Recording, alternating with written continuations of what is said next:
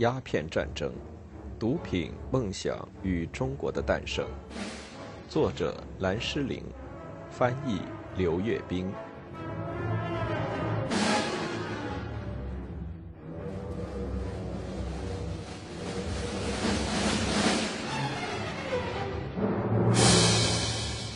第三章：广州之春。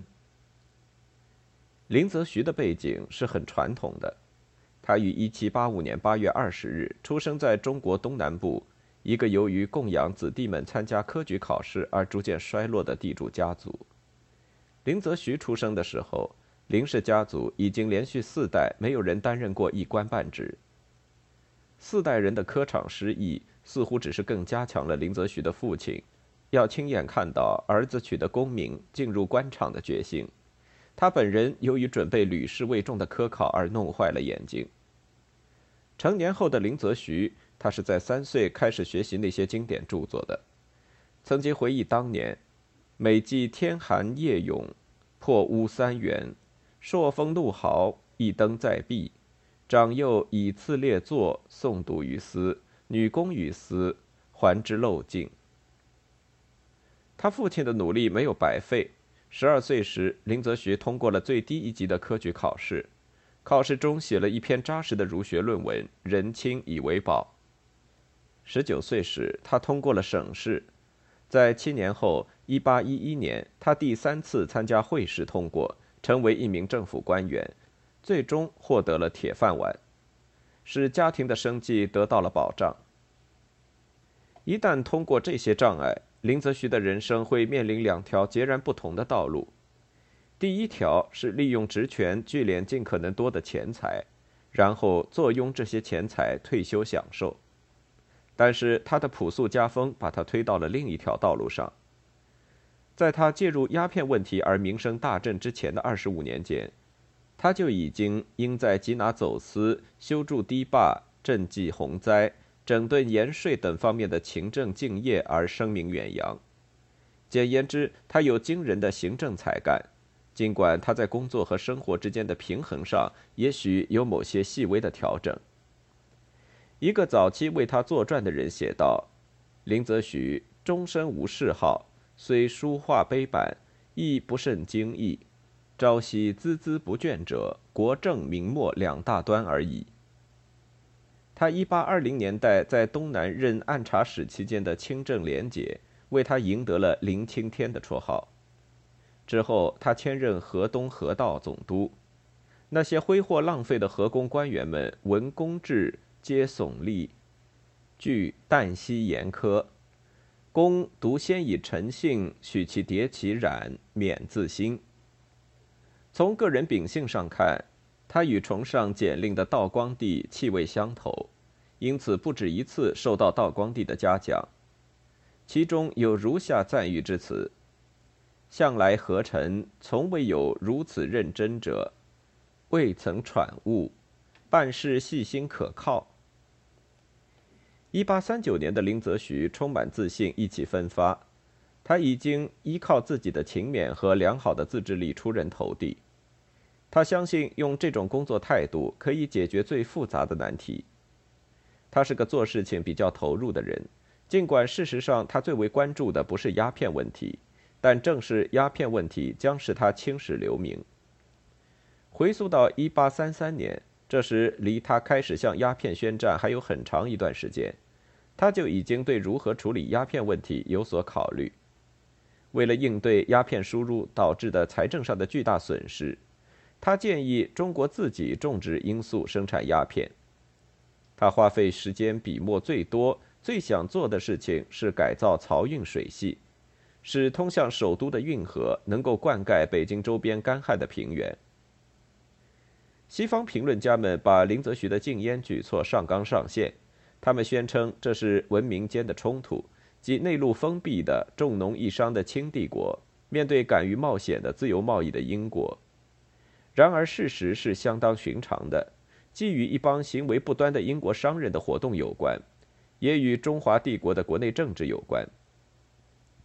林则徐想尽快解决广州的事情，以便赴富庶的江苏当巡抚，这里是供应首都的漕运的起点。不管那些与他作对的英国商人如何使劲儿地将他妖魔化，说他骨子里是个仇外排外的十字军式的人物，但实际上他根本不是，他只是一个热心于漕运管理的做事细心的官僚。在19世纪，中国是一个庞大而且繁忙的国度，人们首先关注的是国内事务。对国内事务的关注要远远超过对国际事务的关注。一定程度上说，鸦片战争以及它所带来的一切后果，是官僚体制下一怒之下草率行事点燃的。接到皇帝召见的谕旨，林则徐于1838年12月26日赶到北京，在之后的大约一个月时间里，被皇帝召见达十九次之多。道光皇帝没有掩饰他精神上的紧张，对他的大臣哀叹道：“呜呼，烟毒不除，朕有何面目见祖宗于地下？”他对林则徐格外眷顾。十二月二十九日，作为一项十分少见的待遇，他赐准林则徐在紫禁城骑马。次日，注意到林则徐骑在马背上不舒服，又特许他乘轿。你不惯骑马，可坐椅子轿。林则徐给了这位神经紧张的皇帝一剂良药，镇静。对道光皇帝的每一个疑虑，他都有一个充满信心的答案。他的第一个措施是收缴所有的烟具，第二个措施更为简单。他推论到，鸦片非难于革瘾，而难于革新。那么，如何做到这一点呢？靠威胁，给每一个吸食鸦片者一年期限。如果在这一年内没有戒掉烟瘾，将任凭政府将其处死，他们只能怪自己。不肖之徒如再不知悔惧，置诸死地，诚不足惜矣。那么，怎样鉴别鸦片吸食者呢？通过多人监督，看其能不能经得住熬。林则徐提议。把所有被指控吸食鸦片的人集中到一公所，将其身上严格搜查之后，关进一个房间。如考棚之座号，各离尺许，不准往来，自辰巳以至子丑。如果担心这不能奏效，还有科学的方法。林则徐夸口说，他知道确保能治疗烟瘾的药方，即吸之后闻烟变臭，吸之变呕，治白眉一方。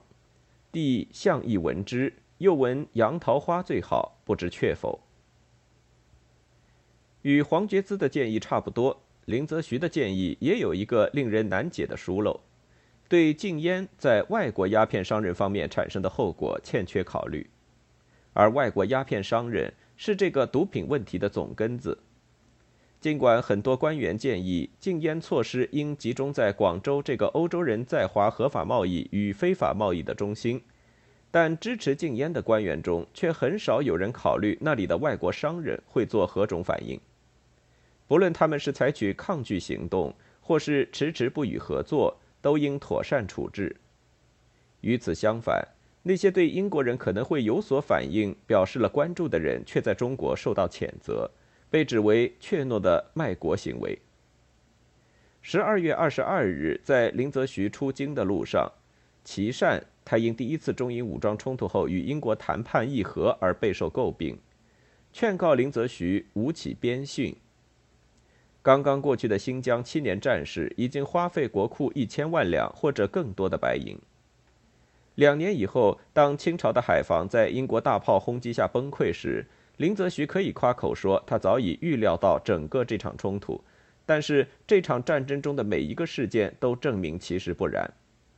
在每一个事件中，清政府都对英国反应之强烈感到吃惊，似乎可以肯定，林则徐竭尽全力禁绝鸦片时，并没有认真考虑与英国打仗的可能性，也肯定没有想到，实际上随后而来的战争会是那种样子。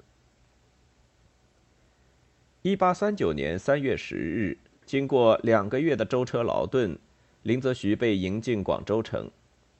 他的确无负于廉洁的名声，轻车简从，从黄土铺面的华北平原一路南下，来到南方郁郁葱葱的鱼米之乡，把随从人数压缩到只有一名马便、六名跟丁、一名主厨，并两名帮厨，他们都一直和他一道前行，为的是防止他们赶到前头去敲诈勒索沿途经过地方的驿站。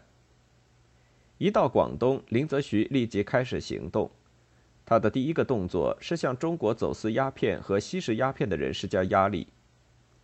他把广东人组成保甲，以每五人为一个单位，每一个人都要担保另外四个人不贩卖鸦片、不吸食鸦片。他训诫广州那些参与鸦片走私的不良商人：鸦片来自外洋，流毒中国，而粤省沾染，尤为深故。说抵抗是没有用的。若鸦片一日未绝，本大臣一日不回，誓与此事相始终。他在来广州的路上，已经仔细研究了几个案子的经过。这几个案子表明了鸦片问题的严重性。其中，王振高的案子引起了他的注意。王振高由于渎职，被从军队中开除。此后，他阴谋得为海岸巡查，对于他放过的每两百磅鸦片，收受四十银元贿赂。他把已经没收的几百箱鸦片卖掉换银子，然后谎称这些鸦片是从鸦片贩子手里缴获的。由于有这些功劳，他不仅得到奖金，还升了职。两个月内，林则徐逮捕了一千六百名违反鸦片禁令的人，没收了近十四吨鸦片和差不多四万三千支烟枪。接下来的两个月中，他关押了许多严重违反鸦片禁令的人。数量是广东巡抚过去三年间所关押人数的五倍多。林则徐对行商尤为愤怒。三月十七日，他把他们召集到他的钦差行辕。他首先命令他们跪在坚硬的地板上，然后做了长篇的训话，痛斥了他们的奸诈不法行为。他告诉他们，正是他们要对鸦片问题如此严重负责任。二十年来。他们在进入广州的显然装载着鸦片的船上进行交易，经鸦片如此充斥，独流天下，而该商等由混行出劫，皆为来船并无夹带，岂非梦矣？譬如人家房业设立更夫，乃财物已被席卷而逃，而看更者犹曰无贼，此非通道而何？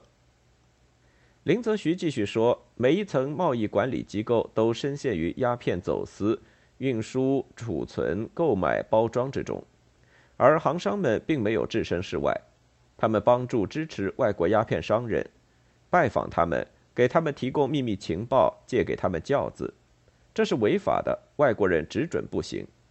熏油同臭，实为尔等修之。”以上引文引自林则徐给行商的书面敕谕。口头上的表达，在语气上可能就不那么婉转。所有这些都是真实存在的，只要瞥一眼行商们自己的叙述，就可以发现他们和英国人的关系有多密切。为了缴纳政府向他们勒索的苛捐杂税，而这些苛捐杂税是事先没法预料到的，他们从英国人那里借了成千累万的钱，而赔偿这些钱将是将要到来的战争中。帕麦斯顿向中国提出的要求之一。最富的行商武少荣立即试图收买林则徐，而林则徐却告诉他：“本大臣不要钱，要你脑袋儿。”林则徐的第二个动作是把外国人置于与行商大体相同的压力之下。他首先起草了一封给维多利亚女王的长信，开头先原谅他对清帝国近来禁烟举措不知情。然后劝告他在他统治的领土上禁绝鸦片生产。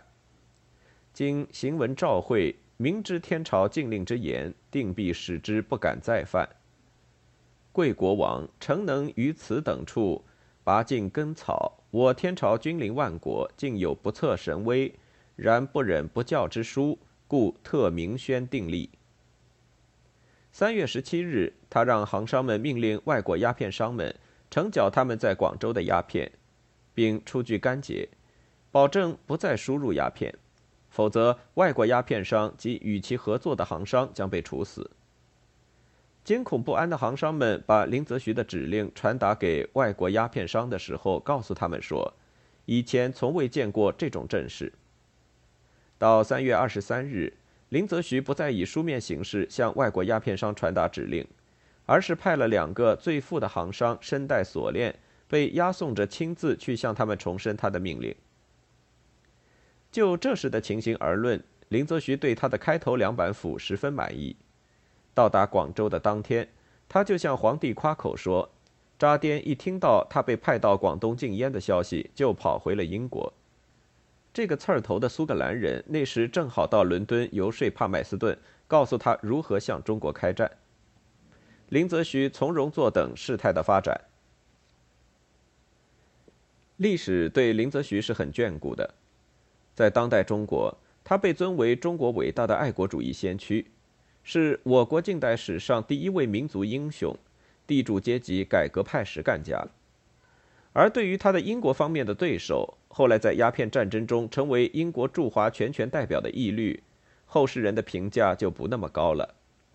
在过去的一个半世纪里，英国评论家们一直斥责他愚蠢透顶、优柔寡断，在和中国打交道的时候缺乏应该具备的帝国主义者的坚毅果断。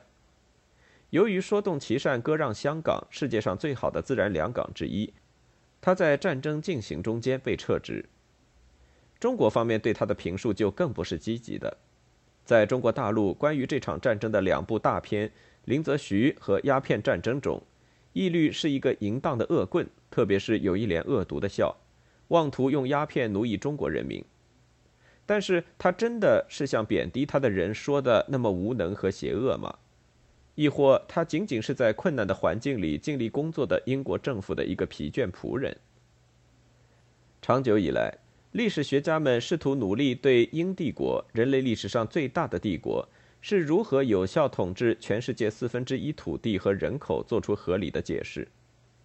对这个问题，老派学者们给出的答案是吹嘘基督教的文明使命和自由贸易，或者是含糊其辞地说些约翰希利的理论。对喜欢英国的非专业人士来说很有吸引力，即英帝国是无意中得到的。二十世纪中国的阐释。受到马克思和列宁的很大影响，则倾向于阴谋论，即一般说来，受工业扩张和贪婪心的驱使，英帝国蓄谋已久要获取资源和土地，鸦片战争更是如此。最近在英国，有人做出了另外的解释，即英国的对外扩张是为了追求炫耀军事力量，保证海上通道的安全和寻找新的投资机会。但是这些大理论所忽略的。是英帝国所固有的临时制定对策的特性。英国的对外政策通常是在陌生的环境里，在特殊的压力下，由不懂当地语言文字，又在前电信时代长达数月与国内讯息隔绝的当事人制定的。发动英国对华鸦片战争的查理义律集所有这几种因素于一身。他既有帝国主义者的野心，也惯于投机取巧。既有责任心，又于心不安；既伪善，又自欺。